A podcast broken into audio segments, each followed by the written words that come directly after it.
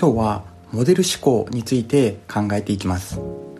学者にとって仮説的にモデルを構築してそのモデルが実際に成り立つかを検証することは彼らの仕事そのものとも言えます。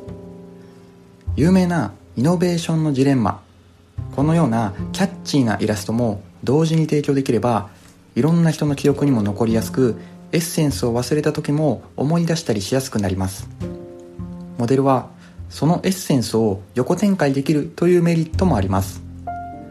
例えばシェアビジネスのようなモデルはライドシェアのようなビジネスだけでなくて Airbnb のようなユニークなビジネスにも応用されました。自分は学者じゃないからモデルを考えるのは難しいこう思われる方もいるかもしれません。確かに独自のものを考え出すのは大変ですが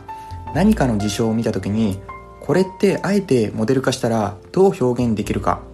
こういうことを考えるだけで世の中の見え方というものは随分変わってくるものです。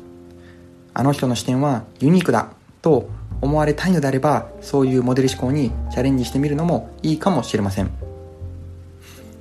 まあ、ただですねこの学者のレベルでモデル化をするというのは非常に難しいです。モデルというものは図にするだけでなくて文章のみでも全然 OK だと思います。例えば権力は腐敗する。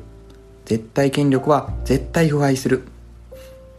官僚機構は自己肥大化する。事件は構造をあぶり出す。こういうよく知られた言葉も実はモデル化の一種だと言えます。あるいは情けは人のためならず。まあこんな有名なことわざもある意味でモデル化というふうに言えます。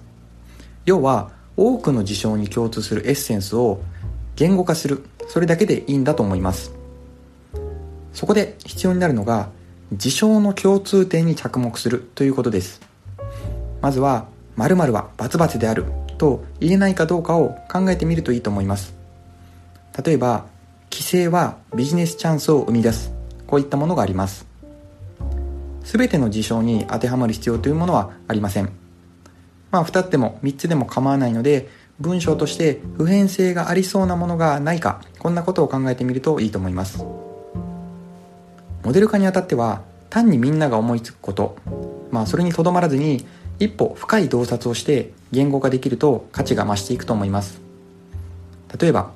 組織文化とは〇〇のための装置であるこの〇〇を埋めよと言われた時にこれを聞いているあなたは何と答えるでしょうか？組織の意思決定のスピードを上げるための装置とか組織の一体感を高めるための装置こういう表現ができそうです。これはこれでもちろん間違いではありませんが組織文化の効用としてよく言われる点だと思います。ではここでもうひとひねり考えてみます。例えば組織文化に合わない人に着目してみます。彼とか彼女はどういう行動をとるだろうか。企業規模とか業界の人材の流動性などによって変わってきますが組織文化に合わない人というものは非常に居心地悪く辞めてしまう人も多いと思います。この部分に着目すると組織文化とは排除するための装置もしくは組織文化は人材の選別装置といったやや突っ込んだモデル化ということもできます。